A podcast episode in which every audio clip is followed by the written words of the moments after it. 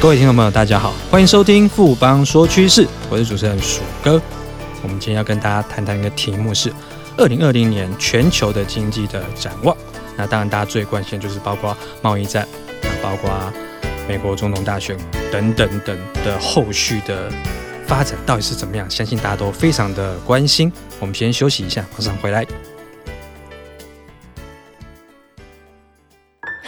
我的投资眼光真的超好，到底投资了什么？哎，快告诉我啦！当然是富邦 ETN 绩优股一把抓，追踪指数零误差，门槛低，小资族也能买哦。那我要赶快去买，富贵要人帮，ETN 买富邦。富邦证券指数投资证券经金管会同意生效，唯不表示本指数投资证券绝无风险，投资人交易前应详阅公开说明书。富邦综合证券股份有限公司经目的事业主管机关核准之许可证照字号为一零七年金管证总字第零零五三号。欢迎回到富邦说趋势，我们今天很荣幸邀请到富邦金控的首席经济学家罗伟罗博士来跟我们谈谈整个二零二零年的全球经济发展还有展望。博士好，鼠哥你好。呃，博士，我们当然会很关心说整个全球经济发展跟金融市场的动向。那当大家相信说，也都知道最关键因素还是整个贸易冲突后续的一个发展。那这个部分的话，可不可以先请博士跟我们谈一下？在二零一九年，因为贸易冲突所造成的不确定性，不仅影响到消费者的信心，也严重打击了企业的投资意愿。因此，全球的贸易量急速的萎缩，那迫使各国的经济明显的放缓。在这样的情况之下，各国央行开始接力式的一个降息，然后导致了那就是说整个市场利率明显的下降。在全球经济成长放慢、利率普遍的下跌的情况之下，我们会建议投资人稍微调整一下对于说投资报酬率的预期，否则不很容易暴露在不必要的市场波动风险之中。那接下下来的话，我们必须要稍微留意一下，就是说，因为各国的央行同步的降息之后，那自然而然会导致了，那就是说各种商品的价格开始往下降，特别是在固定收益商品方面。那因此，我们注意到一个很特别的现象，在今年的话，S M P 五百的股利率再次超越了十年公债的殖利率。而同样的状况不仅发生在美国，在欧洲、日本，甚至在台湾也都是如此。那全世界总共有十二兆美元的政府公债，目前处于负利率的状况。因此，现在很多的投资人跟过去不一样，买债券的动机主要是在赚取价差，然后买股票的话赚取高收益。所以说，在这样一个那就是说整个资产配置观念的改变的情况之下，建议投资人必须要注意这样的状况，很可能还会再延续，那就是两到三年。那博士，我们这边有提到一个很有趣的现象，就是说我们以前都是。买债券是为要领息，那买股票的话，大部分其实要赚它的资本利得，也就是有人说说的一个价差。可现在有点是颠倒过来，就代表说整个全球这个景气，因为之前有提过，就是比较是像是一个平庸式的一个经济成长中啊，就是你可能是维持一个低度成长。那大家会比较关心说，那主要国家它的经济。的表现，GDP 的表现话，应该还是在三趴上下左右，一个整体平均来看。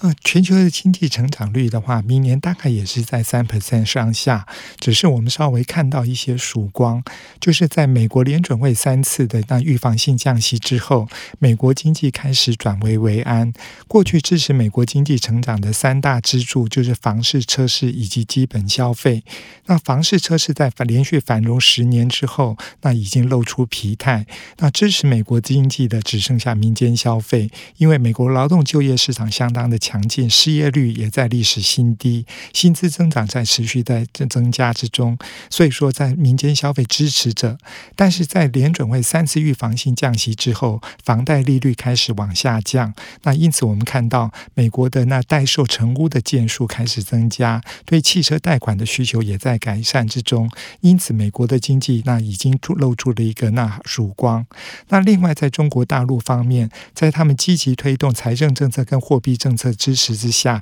那各种的数据也开始慢慢的好转。那最特别的地方就是在台湾，受益于这样贸易战的因素，那台湾出现了转单效应，以及很多厂商扩大在台湾生产的产能，那使得呢，就是说出口以及那企业投资成为带动台湾经济成长的主要的动能。因此，台湾在亚洲四小龙之中表现那居冠。那这样的状况很可能会一继续延续到二零二零年。这个状况应该是我们已经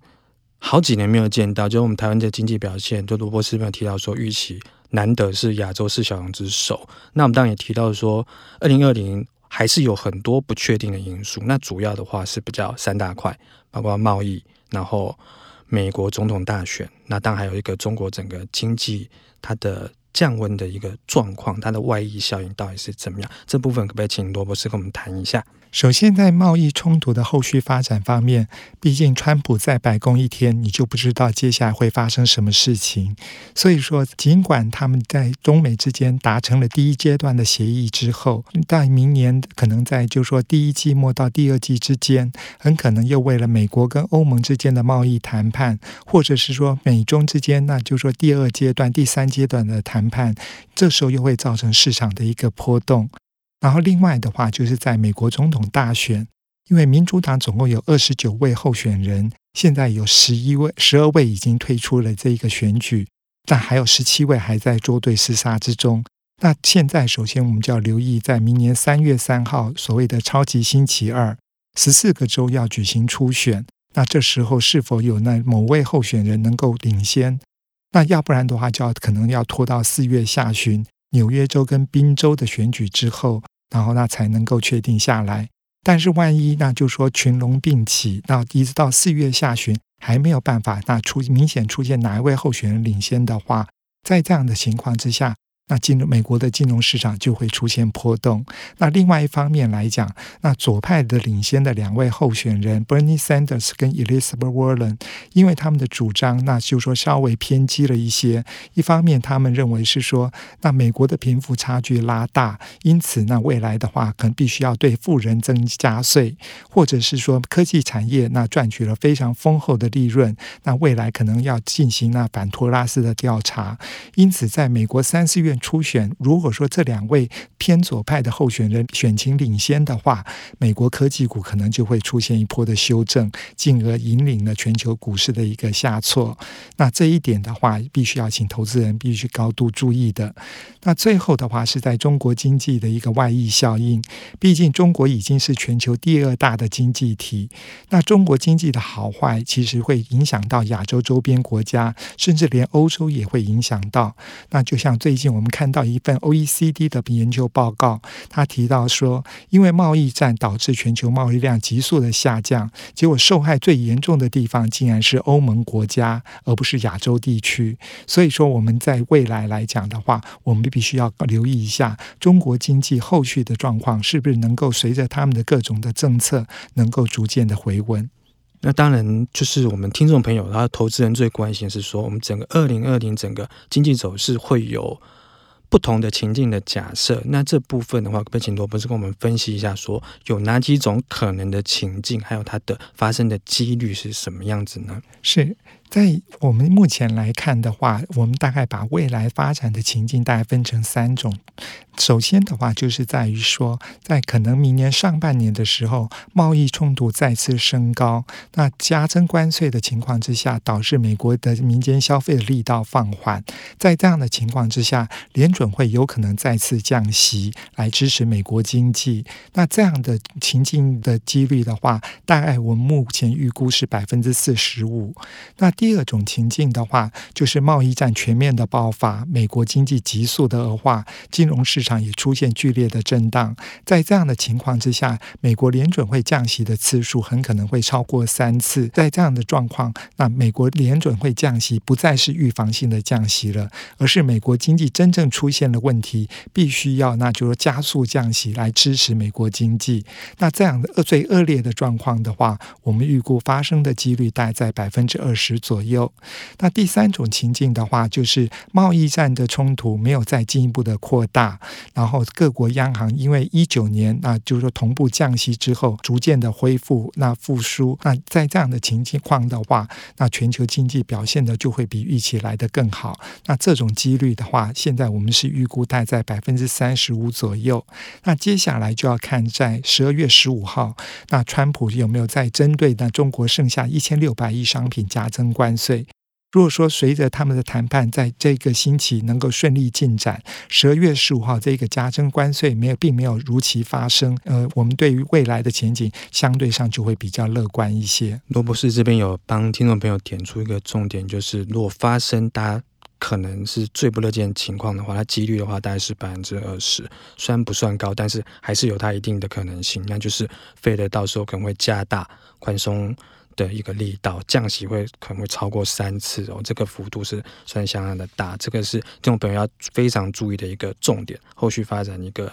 要关注的一个焦点。那我们最后可不可以谈一下说整个二零二零的金融市场展望？这也是投资人最关心的一件事。啊，在二零二零年的话，因为经济成长啊，它还是维持一个相当缓慢的一种状况，企业获利增加啊力道也稍显不足。但是在股票市场表现的空间机会相对上来的更大。在今年来讲的话，像德国、法国、那美国 S M P 五百，它的涨幅都将近二十五 percent。那即使在亚洲，那中国上证综合指数、日本、那台湾涨幅都在十五到十六 percent 之间，在明年的话，仍然有机会持续的成长。那只是说涨幅可能没有像现今年来的这么强劲。那主要的原因就是在于说，各国央行同步的降息。那只要贸易战没有再进一步的扩大的话，那或许是说，那对于各国的那股市票市场还有表现的空间跟机会。那我们要稍微留意一下后续的发展，就是贸易战的谈判的状况。那其次是美国。总统大选选情以及美国经济的状况，那当然也要特别建议各位听众，那一个重要的重点，因为五 G 加 AI 这一个全新世代即将要到来，要适当利用机会，那提早布局这些未来具有未来性的高科技产业。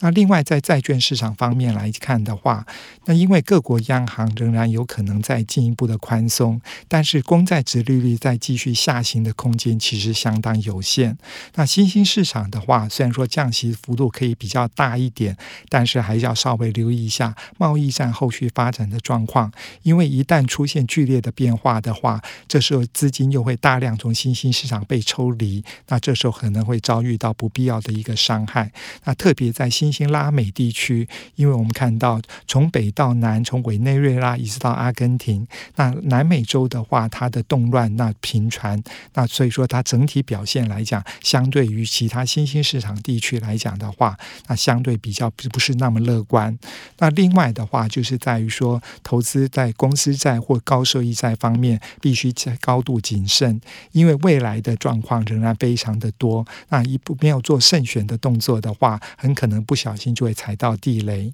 那在外汇市场方面来讲的话，尽管那就是说，那呃，美国的状况可能就是说，随着贸易战的后续发展，当贸易战紧张情势大加剧的时候，资金会流向美元以及日元这些避险的那货币。欧元、新台币跟人民币可能会走由此会走贬，但是相对上来讲，如果说那一切情况非常的好，那就说贸易战只是在上半年，那就是短暂的，那就是在造成市场的动荡不安。那到下半年之后，那其他非美的货币就有比较好的一个表现的空间。那在原物料市场方面来看的话，因为整体景气并不是特别的热络，所以说在原物料市场期待一个大行情。基本上不大可能会发生。那唯一例外的就是铁矿砂，因为那市场上高度期待，叫中国即将要在明年启动的它基础建设，那很可能对钢铁的需要因此而增加。所以说，铁矿砂价格在今年到了高点之后回落下来，现在每公吨仍然在八十美元以上。那在油价方面的话，因为欧佩国家尽管跟俄罗斯达成协议，明年要再扩大它的减产规模，但是我们仍然认为是说，因为需求并不是特别的强劲，供需缺口仍然存在着。那所以说，油价大概在每桶六十到七十美元之间上下震荡。谢谢罗伟罗博士今天带这么详细的分析跟预测，谢谢罗博士，谢谢鼠哥，谢谢各位观众。经过今天的节目呢，相信各位听众朋友对于整个二零二零的经济发展，还有整个金融市场的展望，应该都有更清楚的认识了。福邦说趋势，我是鼠哥，我们下周见。